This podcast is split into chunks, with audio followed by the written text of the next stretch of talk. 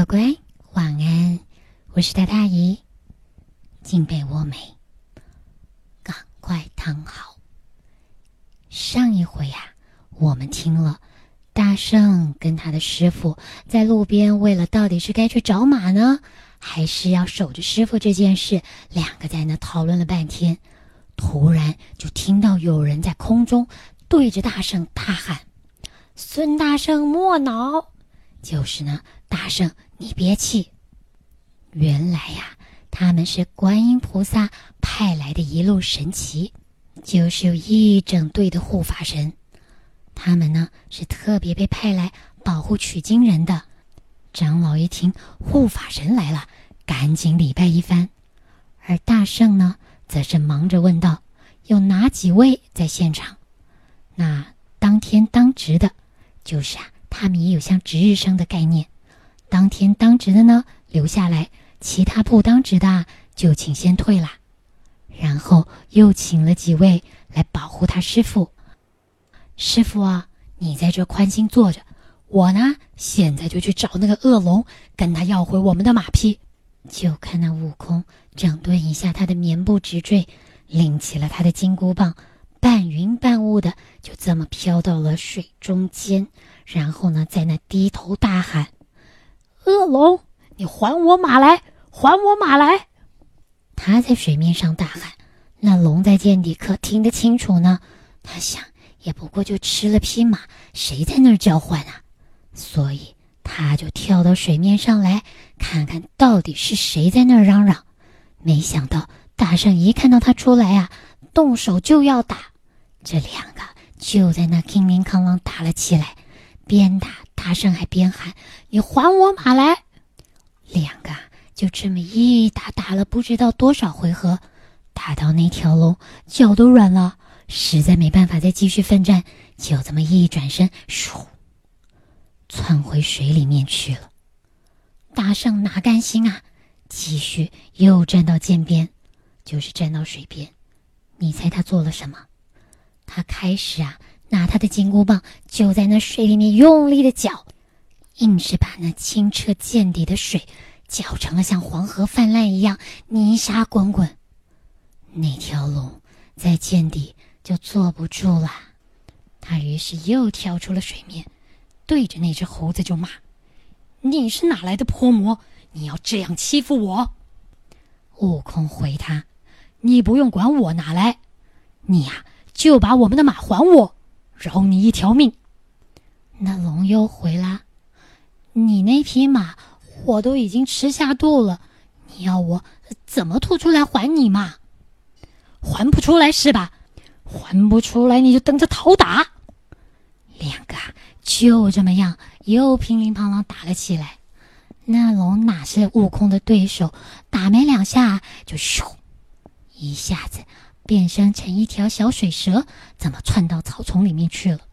大圣赶紧追上前去，但是啊，他不论怎么翻找，就是找不到那条蛇的踪影。急了，赶紧把山神、土地神都招来，问他们：这条蛇不，这条龙，它的来历到底是什么？二神赶紧告诉大圣：这条龙啊。是当时观音菩萨在去寻访取经人的路上救下来的一条玉龙，把它放在这儿，叫他等候那取经人，不准再为非作歹。只是呢，有的时候他饿了，就会上岸来找点吃的，吃些什么动物啊、鸟啊。没想到今天冲撞了大圣，呃，吃了您师傅的白马。呃，不过大圣你也别急着找他了。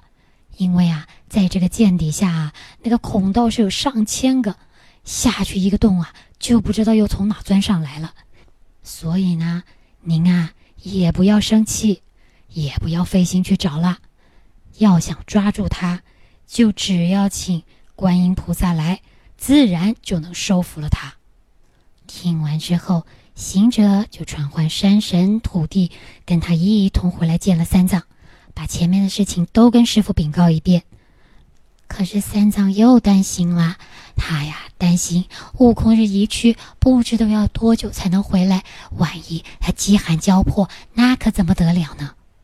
才说着呢，就听得空中金头接地，就是那其中一个守护神就在那喊道了：“大圣，你不需动身，小神去请菩萨来。”这可解决了大圣的问题啦。他满心欢喜，连声道：“有嘞，有嘞！就是啊，麻烦你，麻烦你啦！快行，快行，快去吧！”那接地呀，马上就跳上云头，奔向南海。当菩萨一见到他，你怎么会来？接地于是报告唐僧呢，是怎么样在蛇盘山阴愁斗剑失了他的马？孙大圣呢，又是进退两难。问到了本处的土神，说是菩萨送在涧里的孽龙吞了那匹白马。大圣于是让我来告请菩萨，求菩萨降这条孽龙，还他的师傅的马。菩萨听他这么一说，嗯，当时是我亲见玉帝，讨他下来，让他给唐僧做个脚力，怎么现在反倒吃了唐僧的马？这我得去看看。说完，菩萨就与接地驾着祥光过了南海而来。才没多少时间呢，就到了蛇盘山。他们在那半空里面留住了祥云，低头观看。只见那孙行者在涧边是边走边骂。菩萨于是让接地把孙行者给唤来。悟空一见到菩萨，就一堆怨言。菩萨等他都说完了。告诉他，那东土来的凡马是根本走不了这千山万水，更别说到那灵山佛地去的，必须得是这个龙马才能够去得。所以呢，当时他就亲奏玉帝讨了这条龙，在这儿等着，专门为求经人做个脚力。菩萨又交代了接地去涧边招那条龙出来。当小龙一听到。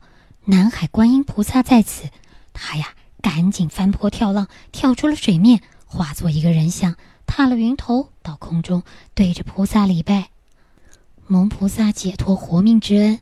但是我在这都等了一年多了，也没等到取经人呢。菩萨一听，指着悟空，告诉他：“你看，那不是他的大徒弟吗？”小龙一听。惊讶的跟菩萨告起状来说：“呀，悟空是怎么欺负他的？”但悟空也有他自己的说辞。等到双方啊都说完了，菩萨上前把那小龙的脖子下明珠给摘了下来，拿着杨柳枝蘸出了甘露，往那个小龙身上这么咻咻撒了一撒，吹口仙气，呼，喊了声“变”。那龙就变成了原来白马的模样。菩萨交代了小龙几句：“你得用心还业障，功成后超越凡龙，还给你个金身正果。”然后就让悟空牵着这匹白马去见三藏了。我回海上去了。菩萨才说完，这孙行者啊，赶紧上前拦住了菩萨。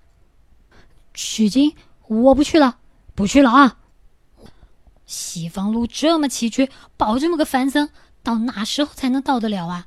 而且这么多折磨，我老孙的性命也难全，那怎么能够成得了什么功果？我我我不去了，不去了。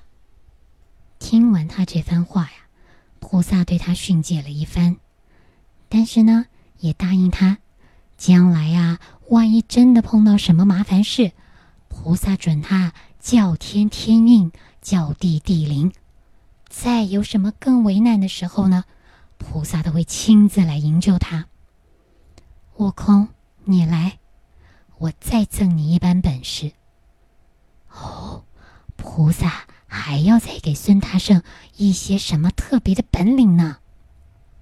只见菩萨摘下了三片杨柳叶，然后。贴在那大圣的后脑勺上面，变成了三根毫毛。菩萨告诉他，这三根毫毛能够让他在实在是想不出任何对策，也找不到人救他的时候，能够随机应变，救疾苦之灾。大圣啊，听了菩萨这些话之后，这才咧嘴笑啦，赶紧谢过了大慈大悲的菩萨。然后等菩萨转回普陀去之后，大圣才揪着那龙马的鬃毛，一路来见三藏师傅。马有了！哎呦，三藏一看大喜啊！哎呦，徒弟，这马看起来比以前还肥壮呢，在哪找的？师傅，这真别做梦了，这马呀不是我们找的，是南海观音菩萨把那条龙啊变成了这匹白马。长老一听，啊，菩萨，菩萨在哪？赶快让我去拜谢他。行者告诉他：“菩萨这时候啊，早就回到南海啦，不用拜了，师傅。”但三藏赶紧搓土焚香往南礼拜，拜完了，才随着行者收拾行李继续前进。那么乖，再接下来，他们在路上又会遇到些什么精彩或麻烦的事呢？那今天。故事就先听到这儿，赶快睡，姨下回再告诉你，他们去了高家庄，又碰到了什么事。快睡喽，姨给你道晚安，乖晚安，拜。